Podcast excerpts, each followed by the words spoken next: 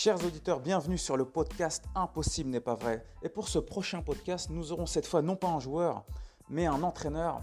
Il est actuellement avec la Nationale 3 du Havre Athletic Club. Il s'appelle Mika Lebaïf. Merci Mika d'être parmi nous aujourd'hui. Bah, merci à toi. Mika, pourrais-tu nous dire où as-tu fait tes tout débuts euh, d'entraîneur?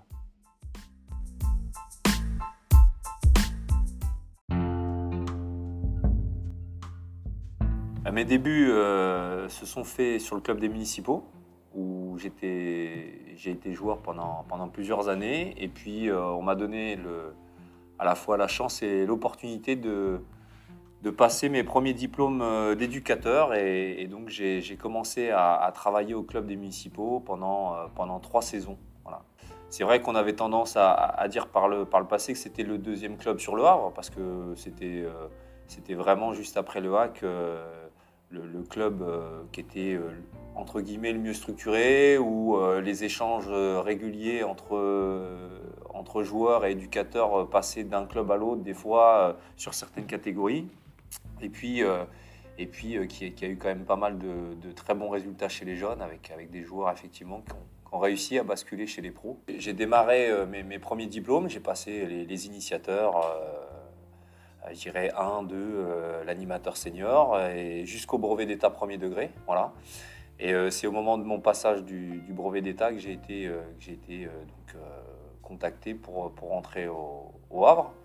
Et puis sur les catégories, ben, en fait, je suis intervenu quasiment sur toutes les catégories, puisque j'étais, j'avais des missions sur, sur l'école de foot, forcément. J'avais une équipe à 11 euh, et une équipe sur le foot à effectif réduit. Donc j'ai eu des, U13, j'ai eu des U15. Euh, j'intervenais aussi euh, sur l'équipe sur senior, sur la préparation athlétique. Et puis après, j'avais d'autres missions dans le club, comme, comme je dirais souvent tout salarié, administratif, y compris laver le linge. voilà. Une expérience. Voilà, ouais, ouais, ouais, Le monde amateur, une belle formation. Et comment ça se passe quand tu arrives au HAC mais en fait, euh, j'ai Luc Bruder, l'ancien directeur du centre emblématique du, club, qui, m'appelle et qui me dit qu'il est intéressé pour que j'intègre le club pour euh, en fait euh, prendre la responsabilité de l'école de foot, puisqu'il y avait des changements en, interne, et, avoir une mission sur les, sur les 15 ans avec, avec Johan Nouvel. Et ça faisait suite à j'ai passé mon brevet d'État et, Johan Nouvel et Mohamed Sall, qui étaient euh, en même temps que moi, euh, eux revenaient sur, euh, sur le brevet d'État sur, sur des semaines. ils l'avaient déjà, mais ils revenaient sur des semaines pour passer le, à l'époque le 12, comme on disait. Puis bah, il y a eu des échanges. Fait pendant deux ans, je suis responsable de, de, l'ensemble de l'école de foot du Havre. je prends la, la, la, place qu'occupait François Rodriguez, qui lui a une autre mission sur les, sur les U19. Donc bah, je, dois euh, tout simplement, euh, je dirais, mettre en place les programmes, euh, la programmation sur les catégories de l'école de foot. Bon, au jour d'aujourd'hui, U13, U11, U9 et, plus petits, à l'époque débutant, poussin, benjamin, voilà. Et puis donc, bah, entre guillemets, coacher, manager l'équipe d'éducateurs qui gère ces équipes-là. Donc euh, pas, mal de, boulot. Et puis, euh, donc je dirais que ça, c'était mes, des missions plutôt en fin de journée ou, surtout sur le mercredi. Et sur, ma deuxième mission, j'étais euh, adjoint avec Johan Nouvel sur la catégorie 15 ans. Avec lui, il avait le week-end les 15 ans nationaux en, en gestion. Et puis moi, j'avais les 15 ans DH qui, était plutôt une équipe euh, constituée de première année. Aujourd'hui, tu vis du football, mais parle-nous de la différence entre le monde amateur et le monde professionnel. Lorsque tu arrives là-bas. Et déjà, quand j'arrive, je me dis que je suis pas prêt. Voilà, avec, euh, je ne sais pas pourquoi, je ne sais pas comment, et mon, mon, nom arrive. Euh, je, voilà, donc je me dis que je suis pas prêt, qu'il va falloir il va falloir vite que j'apprenne. Ça faisait simplement trois ans que, j'entraînais euh, aux municipaux et j'étais toujours en phase d'apprentissage. Hein. Euh, c'est pas parce qu'on a le brevet d'État qu'on est euh, un éducateur reconnu, expérimenté. Donc voilà, je, tente déjà de m'inspirer de ce qui est déjà fait au club, puisqu'il y, y, avait, de, très bonnes choses qui étaient déjà en place. J'essaye de me, de me rapprocher des éducateurs qui sont déjà en place. Mohamed Sall, Yoann Nouvel, Guy Guilbeault, François, Luc Bruder, et tous ces éducateurs-là bah, qui m'ont donné forcément à la fois plein de conseils, mais je me suis, je me suis inspiré de, de ce qu'ils ce faisaient au quotidien.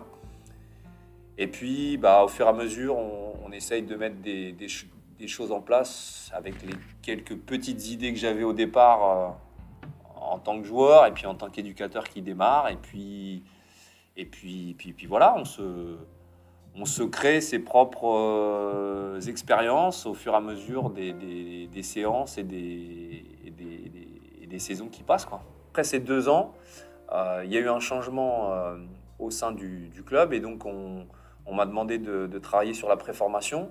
Euh, je dirais comme son nom existe au jour d'aujourd'hui, ça a vraiment été les, prémices, on va dire.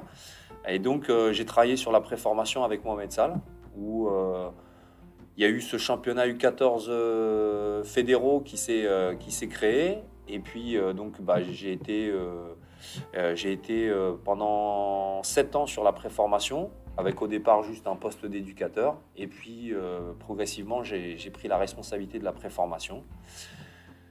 Durant ces, durant ces années, euh, j'ai été chercher donc, le, le DES, donc euh, à l'époque le DEF, hein, mais au jour d'aujourd'hui le, DES, ce qui, bah, ce qui me permettait justement d'encadrer sur, la, sur la préformation et la section élite, puisque c'est un label donné par la fédération et la DTN.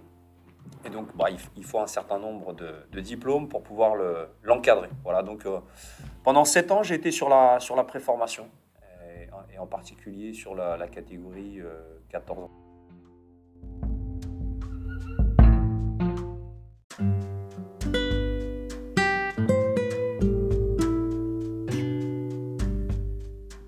pas mal de coachs euh, voilà, qui passent leur formation, qui espèrent aussi voilà, intégrer un club professionnel ou pourquoi pas évoluer dans leur vie. Quel conseil peux-tu leur donner?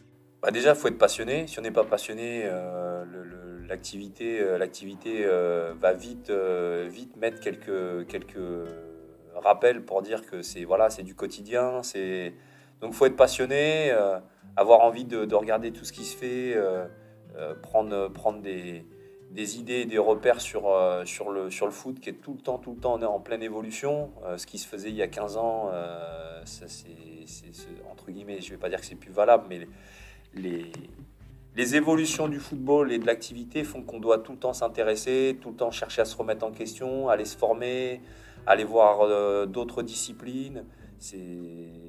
Déjà, je pense que ça c'est la base. Et puis après, bah, les qualités, euh, d'être patient, parce que quand on est éducateur, euh, ce qui compte c'est pas c'est pas l'instant T, c'est c'est les jours d'après, c'est quand on encadre en plus chez les jeunes, mais c'est encore plus vrai euh, dans, l'idée d'attendre et d'être patient parce que les, jeunes évoluent et ça prend, beaucoup de temps. Et puis bah, après, il y a des qualités euh, forcément euh, dans la, le relationnel aujourd'hui avec les, joueurs, être capable d'être sur l'aspect émotionnel, je dirais, être capable de, rentrer dans la tête de chacun des joueurs pour, essayer de mieux les comprendre. Et, ça demande un, gros travail sur l'aspect psycho et, mental. Avant qu'on continue euh, sur ta carrière, j'aimerais que tu me parles voilà, d'un modèle de coach que tu as en tête, dans ta philosophie peut-être de jeu, et pourquoi? Alors je ne sais pas si c'est un modèle, parce que enfin, c'est dans le sens où euh, je ne suis pas passionné par tel, tel coach ou tel coach, mais c'est plus, euh, je dirais, euh, les inspirations, elles viennent de, ce qui se fait de bien et ce qui marche bien euh, sur, sur, les, sur le moment. C'est-à-dire que quand on voit Klopp, on ne peut que s'inspirer. Quand on, quand on connaît ce que fait, quand on voit ce que fait Guardiola, on ne peut que s'inspirer. et puis après, bah, je m'intéresse beaucoup quand je vois ce que, ce que font les, les coachs, notamment à l'Ajax, avec entre guillemets moins de moyens et, moins de peut-être de joueurs au départ. Euh, euh, allez, c'est pas talentueux, mais c'est moins des têtes d'affiche. Mais par contre, les parcours qu'ils ont fait ces dernières années encore en, Coupe d'Europe, donc euh, s'intéresser à ce type d'équipe et donc par qui ils sont entraînés. quand on voit Tourelle, ce qu'il est capable de faire à Chelsea. comment le, coach Nagelsmann, ce qu'il fait quand, quand il est avant d'arriver à, au Bayern cette année. Et j'essaye de m'inspirer sans me dire que c'est des modèles, mais en, me disant qu'il y, a plein plein d'idées à, à, sortir de ce, ce type d'entraîneur. Donc on vient sur ta carrière. Maintenant, tu nous as expliqué que tu étais sur la catégorie U15 pendant 7 ans. Ensuite, comment ça se passe? Ben, ah, Je dirais un peu, un peu comme ce qui se passe partout dans les clubs, c'est qu'il y a des changements, il y a des mouvements d'éducateurs. Euh, l'entraîneur qui est sur les U17 euh, bascule sur les U19 et donc bah, on me demande euh, de, basculer avec la catégorie U17. Pendant 7 ans également, j'ai coaché les, les U17 avec une petite mission supplémentaire sur le, à un moment donné sur le recrutement. Voilà.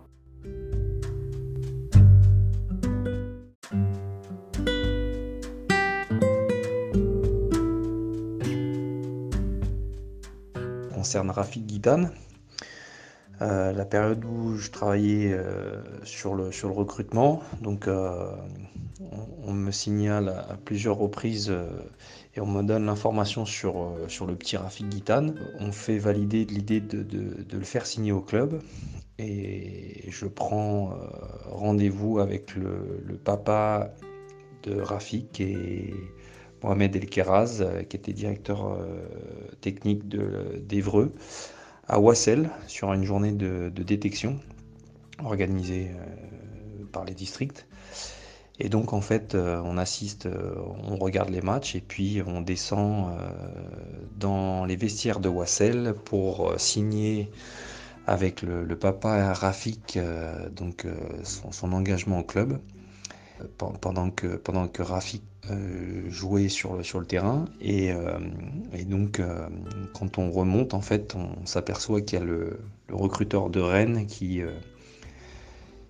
bah, qui, attendait qu'une seule chose, c'était de, pouvoir euh, s'engager, enfin, qui faisait le forcing pour signer euh, Rafik Guitam. Voilà. Donc, euh, Rafik a signé au sur un banc de touche euh, dans les vestiaires de Wassel. Et la petite anecdote, c'est que bah, cinq ans plus tard, Rennes, Rennes l'a acheté au, au, pour quasiment 10, 10 millions d'euros. Voilà.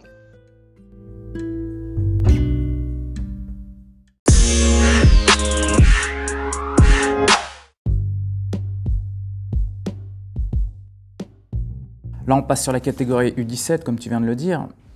Est-ce que c'est une catégorie que tu as appréciée? Moi, je trouve de l'extérieur que c'est une bonne catégorie. Mais pour moi, c'est la meilleure. c'est la meilleure. En fait, euh, comme, comme j'ai déjà dit des fois quand on me pose la question, si demain on me pose la question quelle catégorie tu souhaiterais prendre quand tu es dans un centre, quand Je trouve que c'est la catégorie la... à la fois qui renvoie le plus de choses. Euh, parce que les jeunes sortent justement de, la préformation et puis euh, ils rentrent en formation. Il y a plein de choses à faire, plein de choses à travailler, mais c'est une catégorie euh, où, ils, avancent beaucoup et ils avancent vite. Et puis euh, on voit des évolutions incroyables. Et c'est des jeunes qui, pour moi, à 16 ans, 17 ans, se posent pas trop de questions encore sur, sur la suite, sur l'avenir. Et donc, il y a une forme de fraîcheur, il y a, il cette idée et envie de jouer dans la, dans leur équipe, de jouer pour l'équipe. Euh, et, voilà, je trouve que c'est vraiment, vraiment, euh, pour moi en tous les cas, euh, la catégorie où, où il y a le, à la fois le plus de choses à faire et à la fois je trouve qu'on on voit, on voit le fruit du travail sans doute un peu plus vite et un peu plus souvent. Et ton plus beau souvenir sur cette catégorie?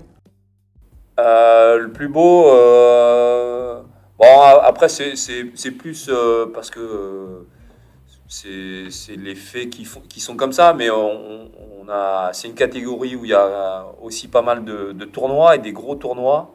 Et puis, bah, quand on a la chance d'être sur des grosses euh, catégories, des grosses générations, puis qu'on a gagné des tournois, ça reste toujours des, souvenirs, des souvenirs sympas. Donc, on, a, on a gagné quelques tournois sur, sur ces catégories-là. Évolution de carrière, tu n'es plus avec le 17, tu évolues encore?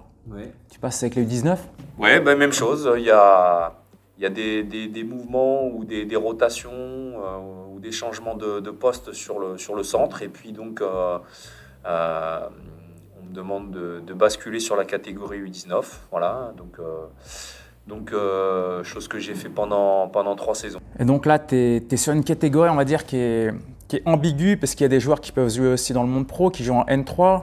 Explique-nous voilà, comment ça se passe, comment un coach gère un peu cette situation? Ouais, mais c'est la, la première fois où je me suis senti en difficulté. C'est-à-dire que euh, les, premières, euh, les premiers matchs, voilà, les premiers matchs, euh, ce qui a été difficile à, aborder, c'est que c'est une catégorie qui est vraiment entre deux, dans le sens où, voilà, ce que tu viens de dire, c'est complètement ça. C'est, on a des garçons qui sont souvent dans le groupe réserve à l'entraînement. Et puis, euh, donc on les a pas au quotidien, donc on, entraîne un groupe où potentiellement on a euh, des fois 7, 8, 9, 10 joueurs qui, qui, sont dans la catégorie du dessus et qui peuvent redescendre euh, selon, selon les week-ends et selon les compositions. Et puis bah, les, voilà, les premiers matchs ont été compliqués pour moi dans la, dans la gestion parce que j'avais affaire à des joueurs que, que je ne voyais pas la semaine qu'il fallait remobiliser parce qu'ils étaient déçus de ne pas jouer en réserve et que le sentiment d'appartenance avec, avec une équipe est plus compliqué à, à, trouver, à gérer. Donc euh, voilà, c'est une catégorie où euh, voilà, le sentiment d'appartenance à une équipe devient entre guillemets un peu moins important parce que ils ont des objectifs personnels et c'est normal. Euh, et ils ont euh, des opportunités de jouer au-dessus. Et donc, c'était voilà, c'était un peu plus compliqué.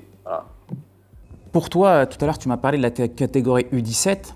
Tu vois, maintenant, on a, basculé sur la catégorie U19.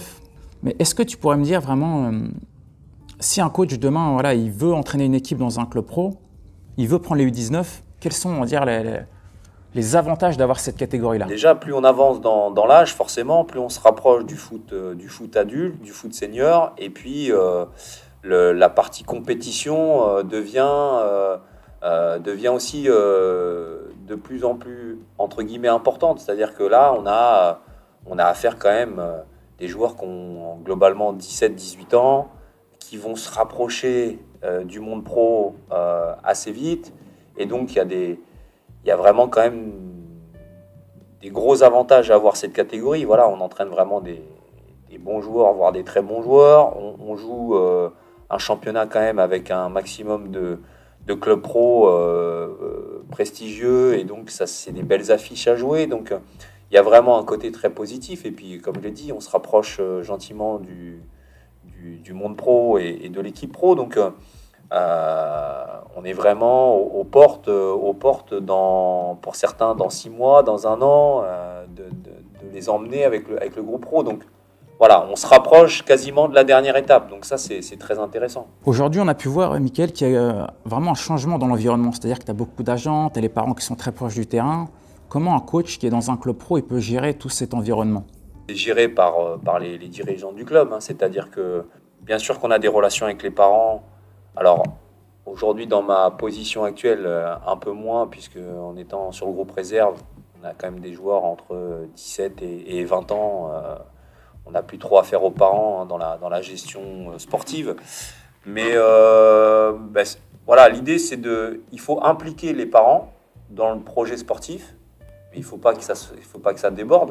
Donc voilà, il faut être capable de les, de les rencontrer, de discuter en début d'année, de, de, faire des points réguliers avec eux, que ce soit au téléphone ou, euh, ou sur des bilans sur chaque vacances, avec, notamment avec les plus jeunes, pour les impliquer qu'il soit au courant de ce que le, garçon fait, de garder, voilà, de, garder entre guillemets les distances pour pas qu'il soit euh, trop justement euh, pas impliqué, mais qu'il soit trop, euh, rentre trop dans la dans la vie du club et dans le projet sportif de leur enfant. Et puis après, bah, les agents, forcément, au jour d'aujourd'hui, c'est quelque chose qui peut, qui peut être dérangeant si c'est mal, si c'est mal géré, si on est mal conseillé, si c'est pas des bonnes personnes. Je dirais que ça, après, c'est comme partout dans la vie. Maintenant, on sait que le milieu du foot, euh, il y a de plus en plus de, personnes qui tournent autour des, joueurs, puisque ça représente euh, une évolution euh, sociale, économique d'un joueur qui peut basculer et demain, demain gagner quand même beaucoup d'argent. Donc il y a vraiment beaucoup de personnes autour. On fait en sorte avec la direction de les, d'avoir une relation la plus saine possible et toujours garder en tête que la priorité, c'est que le, le, jeune soit dans le projet du club, soit dans un projet sportif euh, cohérent. Voilà.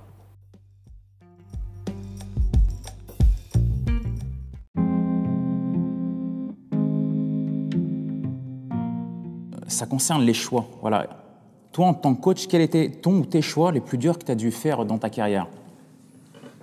Alors, les choix les plus durs, euh, ils sont à la fois euh, sur, euh, sur les évaluations et les décisions que tu dois prendre. Ben, on, est dans un club, dans un centre de formation, donc il y a des décisions à prendre sur des fins d'année avec des signatures de contrat ou pas, des joueurs qui continuent ou pas dans le club. et ça, c'est des décisions qui sont pas faciles à prendre puisque forcément, on peut, euh, par notre position, euh, stopper entre guillemets le, rêve d'un jeune de, basculer dans le monde pro. Euh, voilà, donc c'est des positions qui ne sont pas faciles et qui, ne sont jamais faciles à prendre. maintenant, il faut le faire avec, conviction, avec humilité aussi, avec, en, essayant d'avoir vraiment pesé toutes les, possibilité ou pas pour que le jeune puisse, puisse réussir, euh, ou, non. Et, euh, puis après, il bah, faut, avoir cet avis et, le, maintenir surtout, et le justifier voilà, quand on doit prendre des positions.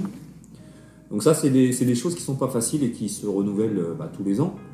Euh, et le plus dur reste forcément d'annoncer un jeune qu'on veut pas ou qu'on ne peut pas continuer pour euh, différentes raisons euh, qui sont euh, forcément liées aux sportifs surtout.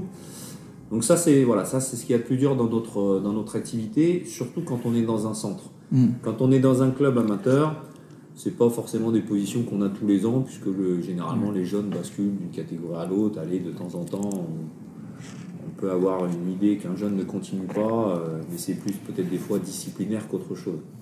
Euh, ça, c'est le premier aspect. Le deuxième aspect, il est plus personnel, sur des choix où à un moment donné, il y a des opportunités et on dit oui, on dit non et on ne sait pas de quoi le, finalement notre, notre, notre avenir aurait été fait si on avait euh, refusé, accepté. Euh, voilà. Donc après ça c'est plus, c'est mm. plus personnel. Ouais, parce qu'on parle souvent des choix, tu vois, de haut niveau, mais on parle moins des sentiments. Tu vois, parce qu'un coach, parfois, il, voilà, il 80e minute, même s'il a une affinité qu'un joueur, il sent qu'il est un peu moins bien, il faut qu'il sorte. Comment on gère voilà, ces situations-là? Bah Déjà, ce qui est sûr, c'est que dans, dans, le football, euh, une fois qu'on parle de, du match ou, ou, même des entraînements, le, côté affectif, il, passe, il, passe, euh, il passe après tout. C'est-à-dire que euh, l'important, c'est la réussite des joueurs, la réussite de l'équipe, euh, faire en sorte que le joueur avance. Et donc on ne peut pas mêler le, côté affectif à, des décisions qu'on prend. Voilà, ça c'est, ça doit être une, enfin pour moi je le vois comme une règle d'or. Euh, après, je serais tenté de dire qu'on apprécie et qu'on aime l'ensemble des joueurs qu'on a sous, la main. Hein. Euh, après, bien entendu, il y a des relations qui sont un peu plus affirmées avec certains garçons.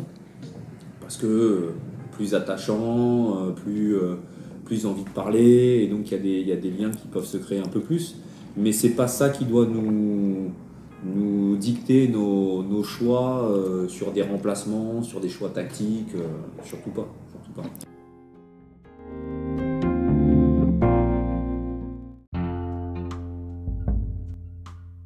Donc on revient sur ta carrière maintenant, U19, tu restes quelques années, et ensuite tu bascules avec la CFA la N3. Ouais, depuis, euh, c'est la deuxième saison.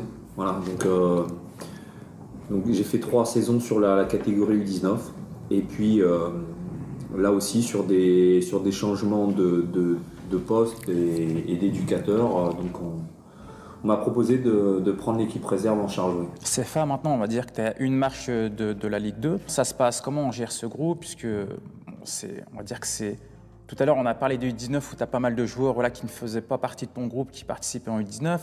Là, tu as une marche des pros.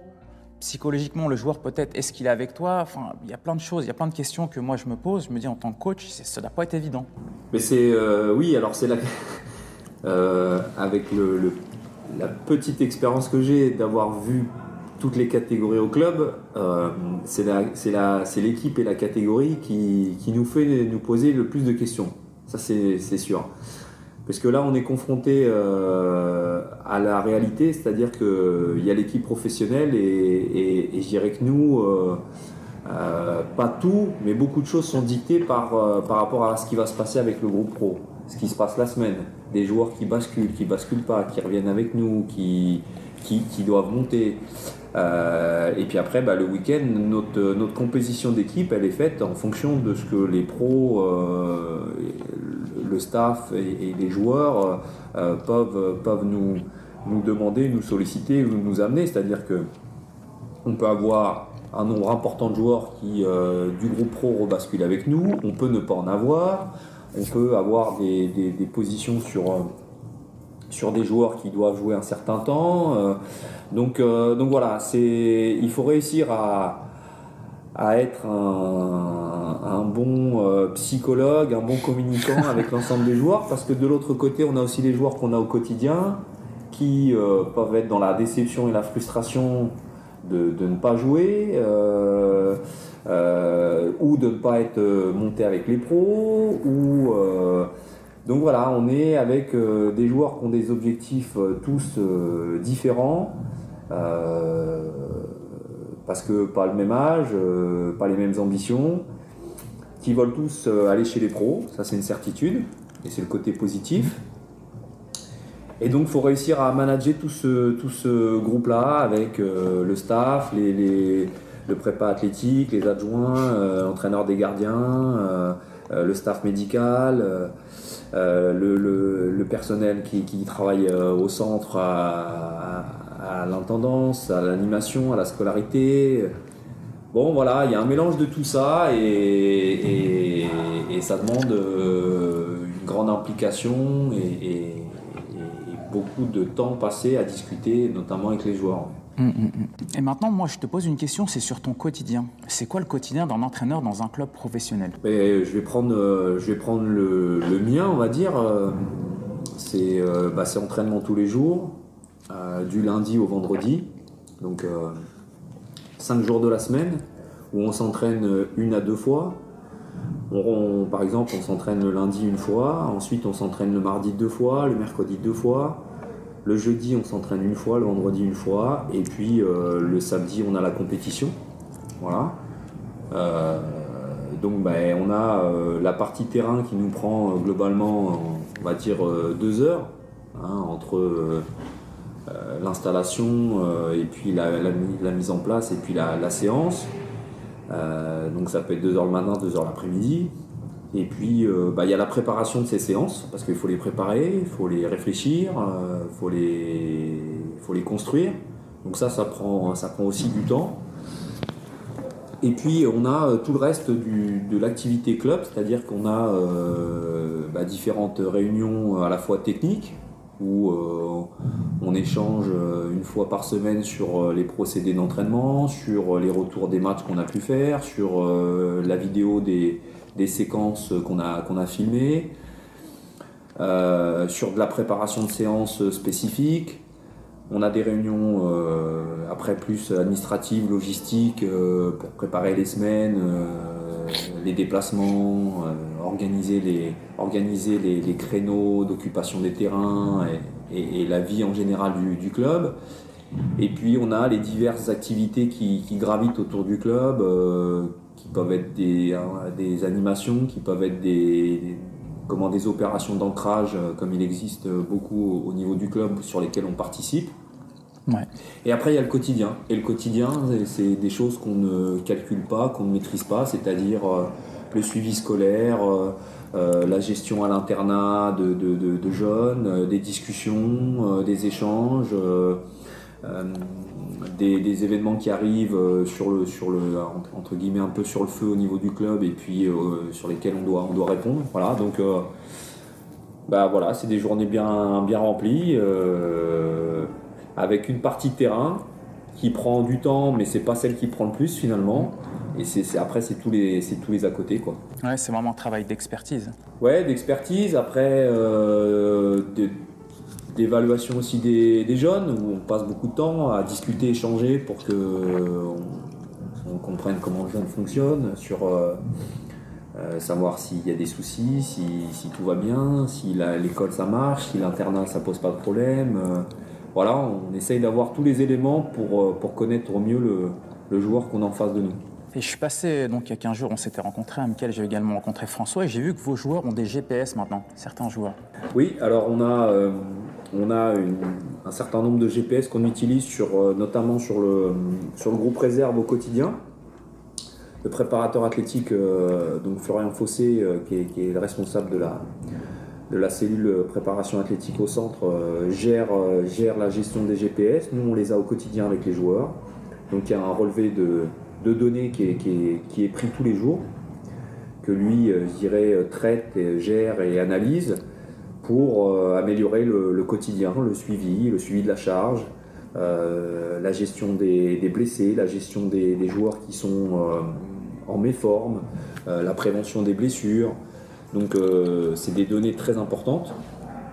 On les utilise le jour du match et ça c'est peut-être la partie la plus importante aussi, c'est-à-dire que on, a des données sur, euh, sur les matchs qui nous servent dans la quantification, la, charge de la semaine suivante, pour voir si euh, les joueurs en fonction du nombre de kilomètres qu'ils ont fait, de sprint, de, blocage, de décélération, euh, doivent la semaine suivante peut-être compenser, rattraper, ou au contraire on doit peut-être diminuer la charge parce qu'on estime qu'ils ont été très loin dans ce qu'ils ont fait au niveau athlétique. Donc voilà, après ça c'est, je dirais que c'est un, Aujourd'hui, on est sur un côté euh, data, euh, analyse de données, euh, donc sur, des, sur une partie athlétique où on essaie de rien laisser au hasard. Voilà. Donc, les GPS sont d'une grande utilité. C'est fort le haut niveau, on est vraiment dans les détails et c'est assez impressionnant. On essaye, mm. on essaye et tout n'est pas. Voilà, il faudrait avoir quasiment bah, plus on a de personnes, euh, de moyens humains, plus on a de GPS et plus on peut quantifier, on peut le faire avec l'ensemble des catégories et, là être encore plus dans le, euh, vraiment dans le détail, le détail. Il faudrait presque avoir euh, dans, des clubs bien, bien organisés, bien structurés et, avec beaucoup plus de moyens. On a du live, hein, c'est-à-dire mmh. que les, les, prépas athlétiques ont, sont en direct avec sur la séance avec les ordis et analyse les données euh, en direct pour savoir si euh, euh, tel joueur, quand on fait un travail qui, est, plutôt orienté sur de la vitesse, est-ce qu'il a vraiment fait un nombre de sprints, est-ce qu'il a atteint sa vitesse max, etc. etc. Donc, ouais, on est sur du, de l'analyse de données et on essaye de rien laisser au hasard et, on essaye de s'inspirer de, des grands grands clubs qui sont encore mieux structurés et qui eux vont. Euh, Peut-être un peu plus de moyens. Ouais, plus de moyens. Et puis là, euh, là on est sur. Euh, il n'y a jamais rien de parfait, mais il se rapproche quand même de la perfection sur le suivi et la quantification. Voilà. Mm. on essaye de faire au mieux avec nos, avec nos moyens. Ouais, mais bon, on peut que te féliciter. C'est quand même beau ce que vous faites. Hein. Il y a beaucoup de joueurs qui sont formés et ton travail à toi, il est quand même reconnu. Oui, merci. merci. Bon, après, voilà, c'est un, travail d'équipe déjà. C'est un travail de, comme on l'a dit, au quotidien. Et, après, comme on dit, on n'est est que, de, que de passage. Il y a eu avant nous euh, plein, euh, plein de personnes investies et qui ont, qui ont fait en sorte que, que le centre de formation du Havre soit, soit connu et reconnu. Et ça sera le cas encore après.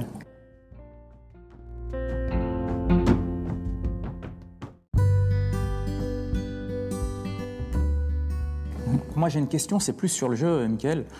on s'imagine voilà, que voilà, vous devez jouer peut-être en 4-3-3, 4-4-2, mais tu es en situation de match, à un moment, tu es peut-être mené 1-0, 2-0 à la fin. Est-ce qu'il est possible de changer ton dispositif? Tu vois, c'est des questions également que je me pose. Alors oui, on est dans un projet au niveau du centre de jouer sur... Euh, donc il y a un projet de jeu qui est, établi par, par le directeur du centre, euh, qu'on met en place en tous les cas qu'on cherche à mettre du mieux, euh, du mieux possible en place euh, au quotidien et, sur le week-end en compétition. Et puis bah effectivement, après il y a les éléments du, du week-end et de la compétition qu'on ne maîtrise pas tout le temps. Et bien entendu qu'on s'attache à être le plus fort possible dans ce qu'on sait, allez, ce qu'on pense maîtriser ou ce qu'on pense bien faire. Et puis euh, les, événements de match euh, nous font euh, parfois changer, que ça soit de système ou peut-être parfois même d'idée de, jeu, juste parce que, comme tu l'as dit, il reste 5 minutes et qu'on est mené et qu'il faut peut-être bousculer un peu la défense adverse en, rajoutant un attaquant ou en rajoutant un milieu. Donc oui, ça c'est des choses qui arrivent.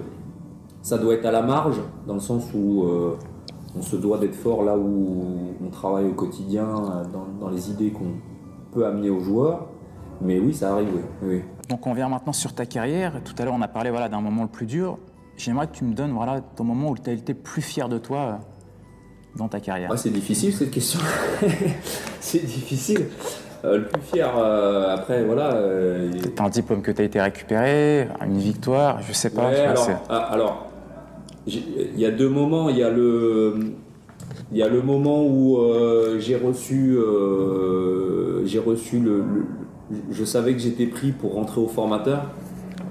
Super. Là, euh, là, honnêtement, j'étais, ouais, j'étais très très content parce que globalement, il n'y a qu'une vingtaine de places.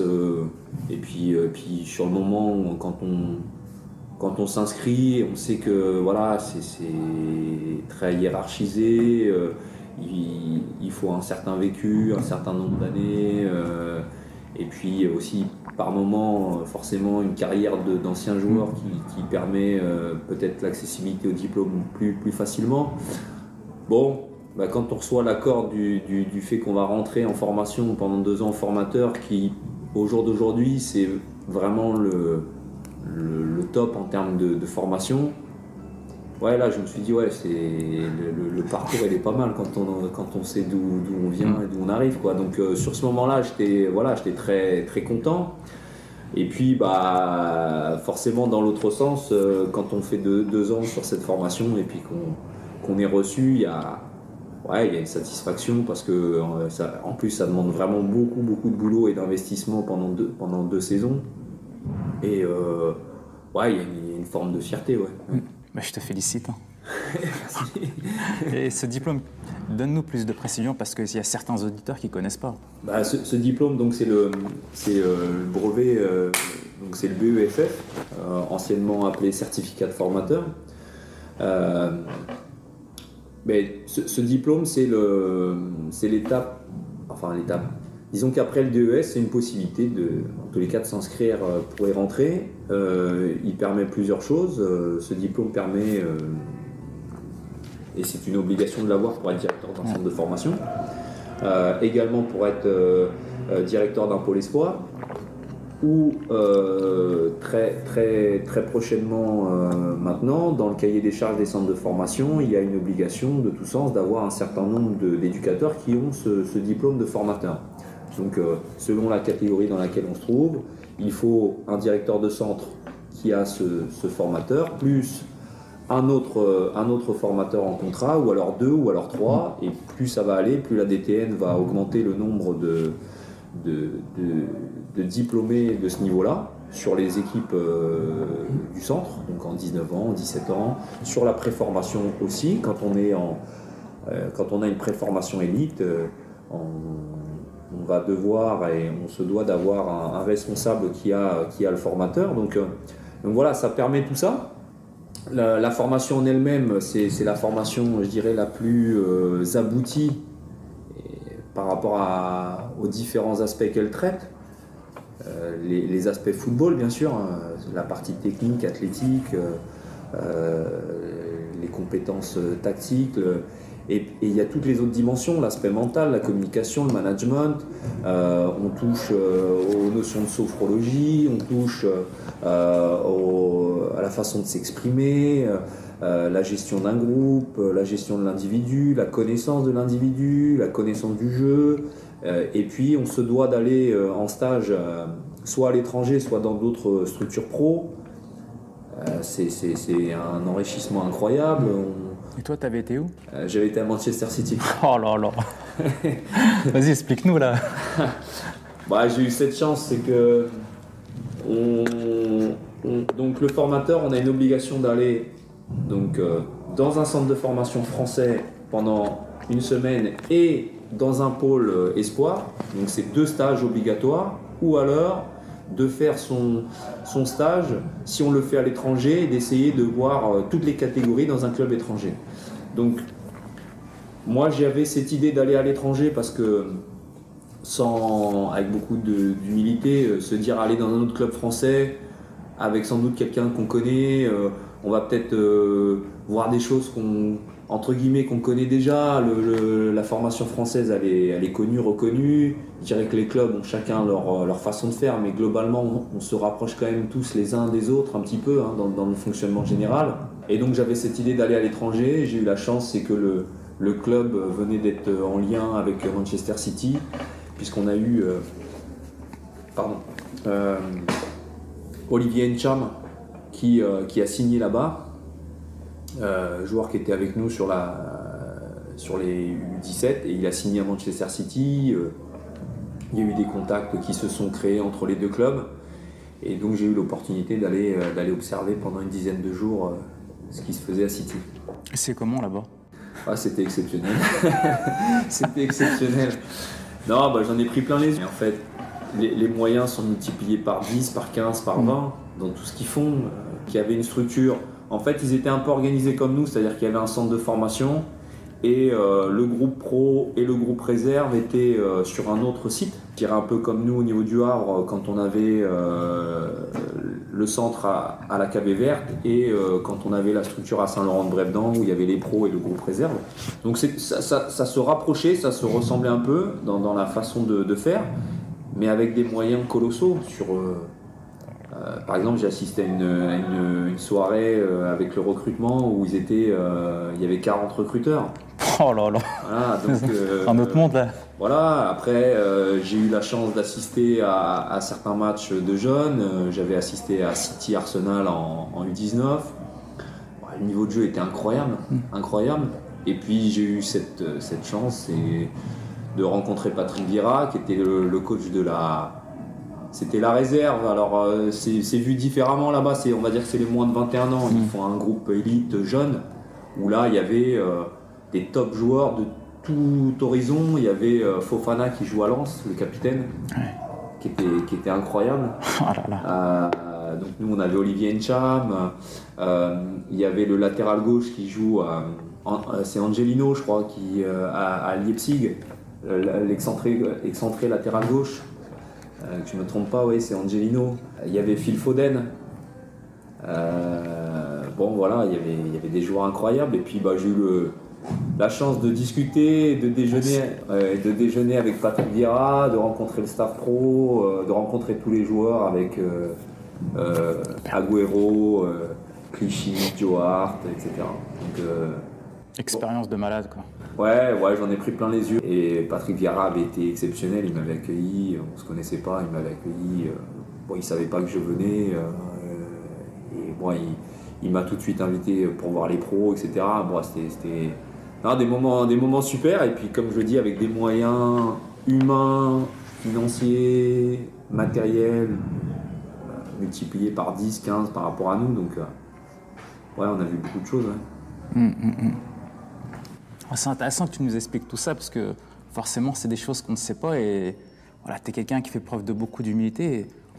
Enfin, moi, ça me fait plaisir d'entendre des choses pareilles. Déjà, moi, je me dis, mais je connais un gars qui a été à Manchester, il a vu ici. Si j'ai besoin d'apprendre quelque chose dans le football, j'ai pas besoin de me déplacer, je vais venir te voir. ouais, je sais pas, je sais pas, mais Ouais, bah après j'ai eu, eu vraiment, euh, vraiment cette chance. Donc euh, bah, l'anecdote avec Patrick Vira, je regarde le match des U19. Euh, en fait, il y avait le, jeune Olivier, donc moi j'avais eu voilà trois mois avant, quoi, donc qui était avec moi. Et je, regarde son match et puis à la fin du match, il vient me voir et on discute. Et en fait, Patrick Vira, il est venu parce qu'il s'est demandé pourquoi le jeune il, discutait avec quelqu'un de, de l'extérieur. Il est venu un peu dans ce sens-là. Et puis, euh, donc, euh, bah, le, jeune Olivier lui dit Bah voilà, euh, coach, c'était mon coach mm. quand j'étais au Havre. Et donc là, il m'a dit Mais écoute, demain tu viens, tu viens déjeuner avec nous, tu, tu... Ah, super. Et puis on a échangé, et il, il- voilà, comme j'ai dit, il m'a présenté à l'ensemble du, du staff pro, euh, en disant voilà, c'est l'entraîneur d'Olivier, euh, il va nous apprendre tout ce qu'Olivier faisait, etc. etc. C'est énorme. C'était incroyable, ouais, c'était incroyable. Ce qui est fort, c'est que tu me parles de Patrick Vieira. Tu vois, j'ai fait le podcast de Mamar Mamni récemment, et en étant jeune, il a joué avec Patrick Vieira à Tours. C'est fou. Le monde est tout petit, en fait, euh, le monde du football. Ouais, ben ouais, ben le, football, c'est ouais, bon, c'est bateau ce que je veux dire, mais c'est universel. On va dans un club, on connaît forcément quelqu'un qui connaît, qui connaît, qui connaît. Donc, euh, donc euh, ouais, ouais. Et puis bah le, le réseau dans le football euh, fait, fait, fait, fait, fait- découvrir plein de choses et permet de vraiment d'échanger, de partager.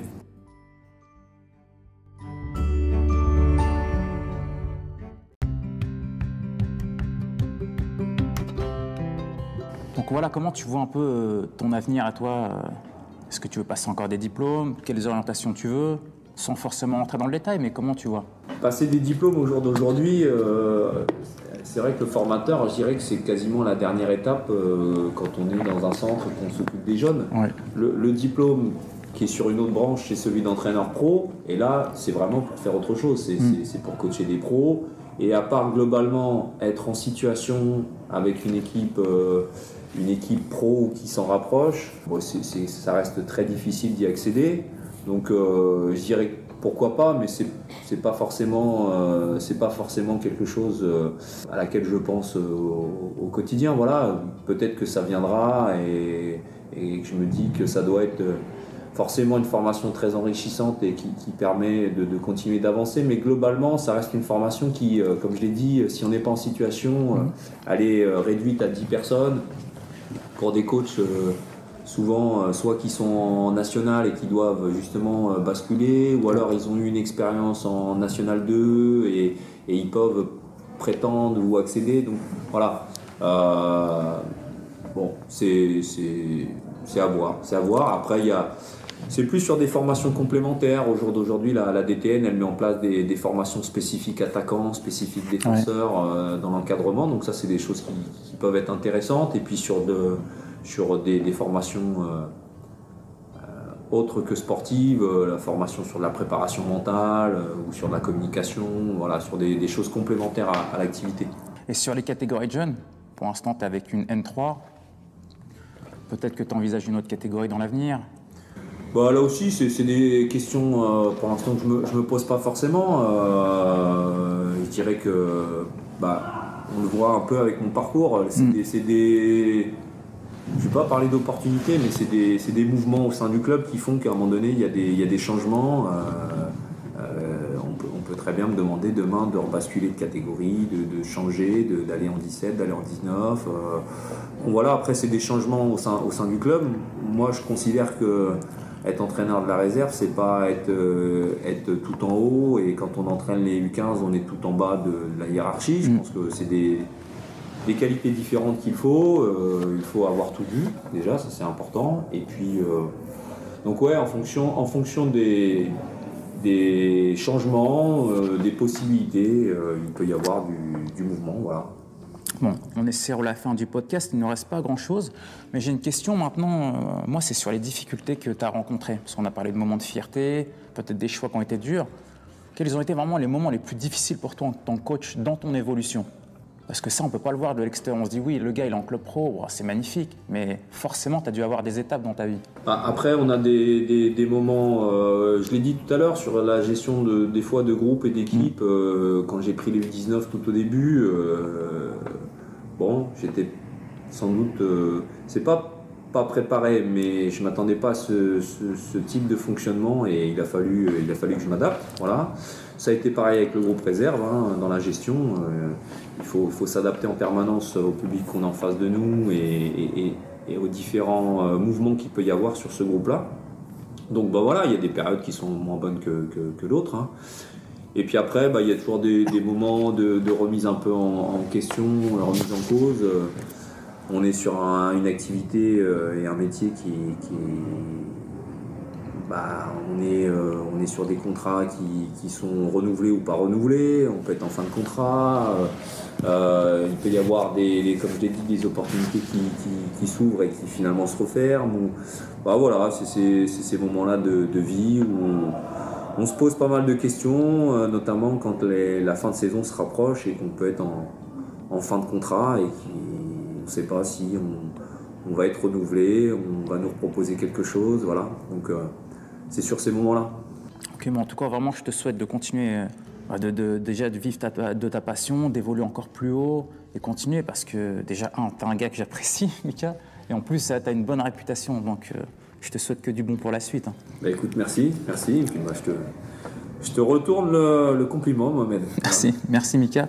Et moi, j'ai une dernière question qui est plutôt classique. Hein, Qui souhaites-tu que j'interviewe lors du prochain podcast? Mais écoute, euh, je sais qu'on a, on a un ami en commun et qui, euh, qui, devrait, euh, qui devrait être sur le Havre dans, les jours qui arrivent. Donc, un joueur que j'ai eu et qui est passé par le, par le club et qui, qui aujourd'hui euh, fait partager son expérience d'ancien joueur. Euh, il a été joueur euh, dans un centre, il a été joueur pro et il a basculé maintenant sur, sur un registre de, bah, de vivre, de, de vivre entre guillemets d'autres choses que le, que le, football, en tous les cas.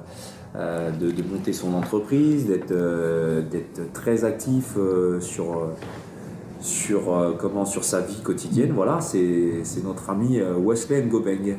Voilà. Ah ouais, non, franchement, là, c'est le top, là. Non, mais écoute, je vais le contacter très prochainement pour aller le rencontrer. Bah, écoute, super. Merci à toi, Mika, vraiment pour euh, ce podcast. Bah, écoute, toute transparence. C'était un très bon moment. Voilà. Et à très bientôt sur les terrains. Ouais, ça marche, à bientôt. Ouais.